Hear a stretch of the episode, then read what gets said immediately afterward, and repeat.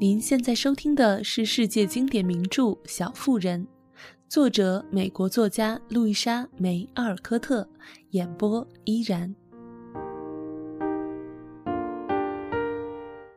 第三十八集。下午很短暂，一下就过去了，大小事情都已全部办妥。梅格和母亲忙着做一些急需的针线活，贝斯和艾美做晚饭。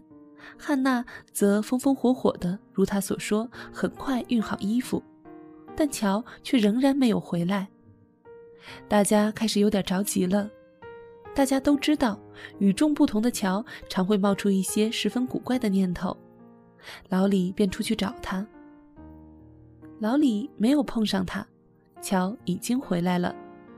他表情古里古怪，慢慢走了进来。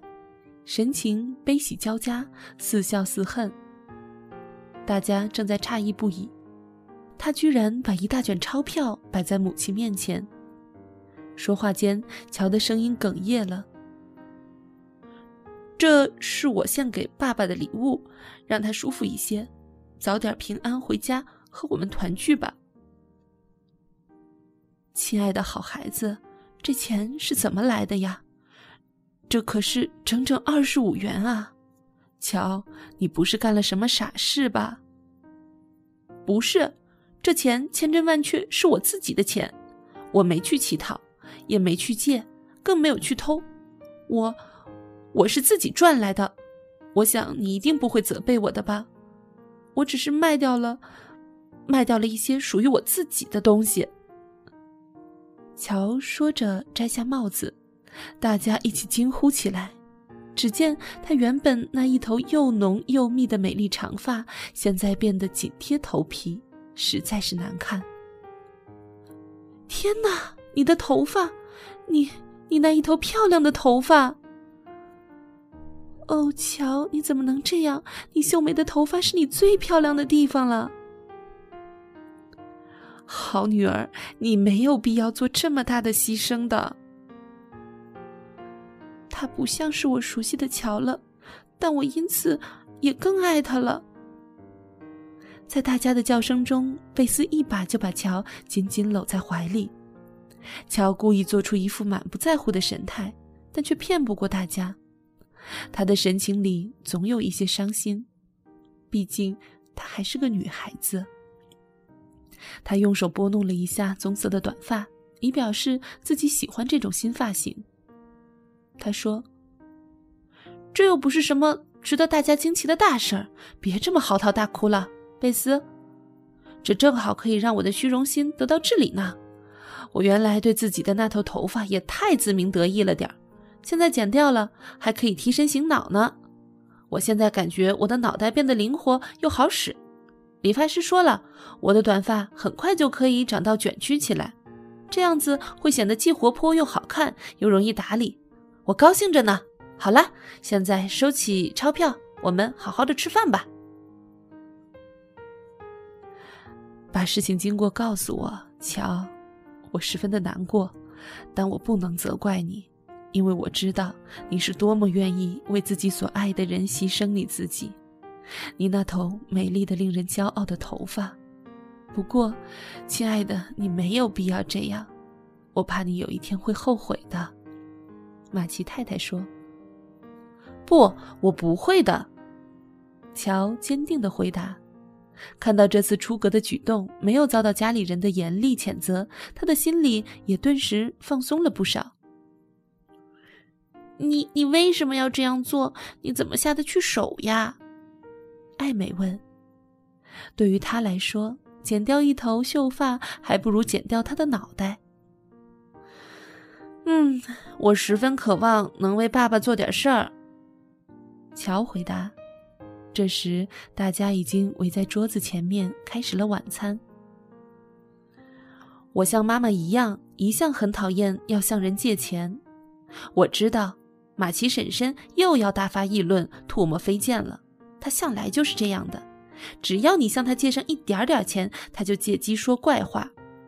梅格把他这个季度的薪水全交了房租，我却用我的钱来添置了衣服。我觉得自己不是个好孩子，所以我下决心，无论如何都要为爸爸筹点钱，哪怕是卖掉自己脸上的鼻子也在所不惜。哦，亲爱的，你不必为这件事而觉得自己很坏，我的孩子。你没有过冬的衣服，所以你用自己辛苦赚来的钱来购置几件最简单的衣服，这并没有错呀。马奇太太宽慰地说着，慈爱地看了乔一眼。妈妈的安慰让乔觉得特别温暖。开始的时候，我一点也没有想到要卖头发，我只是边走边盘算自己到底能做点什么来换点钱。我还真想干脆直接抢劫那些富丽堂皇的商店。突然，我看到理发店的橱窗摆了几个发辫，都标了价。我看到一个黑色的辫子，还不及我的粗，标价居然要四十元。我突然想到，我有这一头头发可以换钱，于是我什么都没有多想，便推门走了进去，问他们要不要头发，我的头发他们会给多少钱。我好佩服你，怎么这么勇敢啊？贝斯带着敬意说：“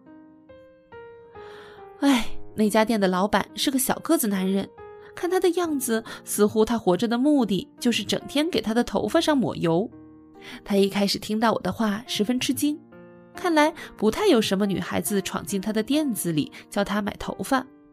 他说他对我的头发不感兴趣，首先他不会出高价，因为这颜色并不时髦，这头发要经过加工才值钱的一大堆理由。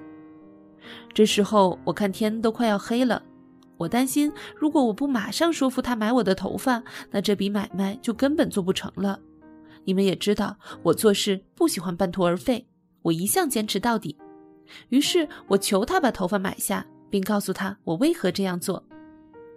这样告诉别人家里的事情，当然有点傻，但他听后立即改变了主意，因为我当时相当激动，话说的有点语无伦次。他妻子听到了，就好心地说：“买下吧，汤姆斯，成全这位小姐吧。如果我有一把值钱的头发，我也一定会为我们的吉米这样做的。”吉米是谁呀？好奇心一向旺盛的艾美问道。“那是他的儿子。”他说：“他也在军队里头服役，同样都有亲人在部队，使我们这些陌生人一见如故，可不是吗？”那男人帮我剪发时，他妻子一直在跟我找话说，借此来分散我的注意力。拿剪刀剪下去的时候，难道你不害怕吗？梅格打了个哆嗦，问，好像剪掉的是他自己的头发。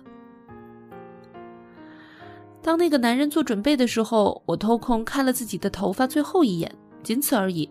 我才不要为这种鸡毛蒜皮、没有价值的小事情浪费我的感情。不过，我承认，当我看到自己的宝贝头发摆在桌上，脑袋上只剩下又短又粗的一丁点头发时，心里还是觉得十分难过的，简直有点像砍掉了我身体的一部分一样，比如掉了一只手臂或一条腿。那女人看到我盯着头发，便给了我一绺长发做纪念。我现在把它交给您吧，妈妈。以此纪念我昔日的光彩照人的那头秀发吧。但是短发可真是舒服呀！我想我以后再也不会留长发了。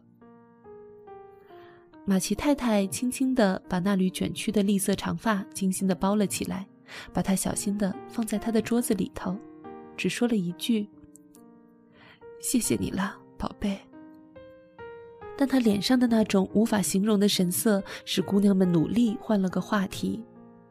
他们没话找话说，大家强打精神，谈论布鲁克先生是一个好人，又说明天一定会是个天气晴朗的大好天，爸爸回来养病的时候，大家就可以团聚了。等等。十点钟钟声已经响过了，仍没有人愿意上床睡觉。于是，马奇太太把刚刚做完的针线活搁在一边，说：“来吧，姑娘们。”贝斯便走到钢琴前，开始弹奏父亲从前最喜欢的圣歌。大家勇敢地合唱了起来，但又一个接一个的逐渐停下了歌声。最后，只剩贝斯一人独自纵情歌唱，因为对于他来说。音乐就是心灵最甜美的慰藉。大家该上床睡觉了，都别讲话。明天我们得起个大早，要抓紧时间好好的休息。晚安，孩子们。圣歌唱完后，马奇太太马上就这样说。况且这时大家都没有任何的心情再唱下去。他们静静地和母亲亲吻道晚安，随后大家就鱼贯地轻手轻脚地走上床。仿佛生病的父亲就躺在隔壁房间里那样的安静。尽管十分担心父亲的安危，贝斯和艾美还是很快就睡着了，毕竟他们还是小孩子。但是大姐梅格却全无睡意，躺在床上思考着这件事。这可是她短短的一生至今所遇到的最为严重的问题。乔躺着一动不动。梅格以为他早已入睡，不料却突然听到一声低低的抽泣。他一伸手摸到一张满脸眼泪的脸颊，不禁失声叫道：“乔，我亲爱的，怎么回事？是为爸爸伤心吗？”“不，这会儿倒不是。那那是为什么？为我的。”我的头发，可怜的乔冲口说道。他用枕头紧紧捂住嘴巴，试图掩住激动的抽泣声，但还是呜咽出了声音。梅格一点也不觉得这有什么好笑，他难过极了。于是他亲亲这位伤心的女英雄的脸颊，十分温柔地抚摸着她，安慰着她。尽管如此，但我一点儿都不后悔。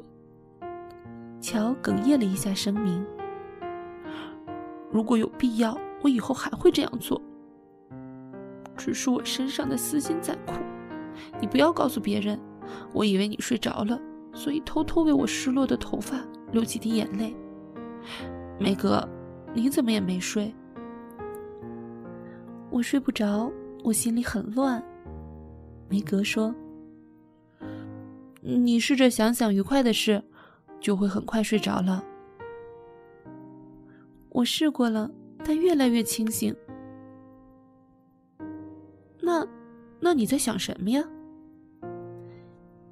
我在想，英俊的脸孔，特别是眼睛，尤其的漂亮。梅格答道，黑暗中独自痴痴的微笑起来。你最喜欢什么颜色，梅格？棕色，我的意思是，有时候不过蓝色也很漂亮。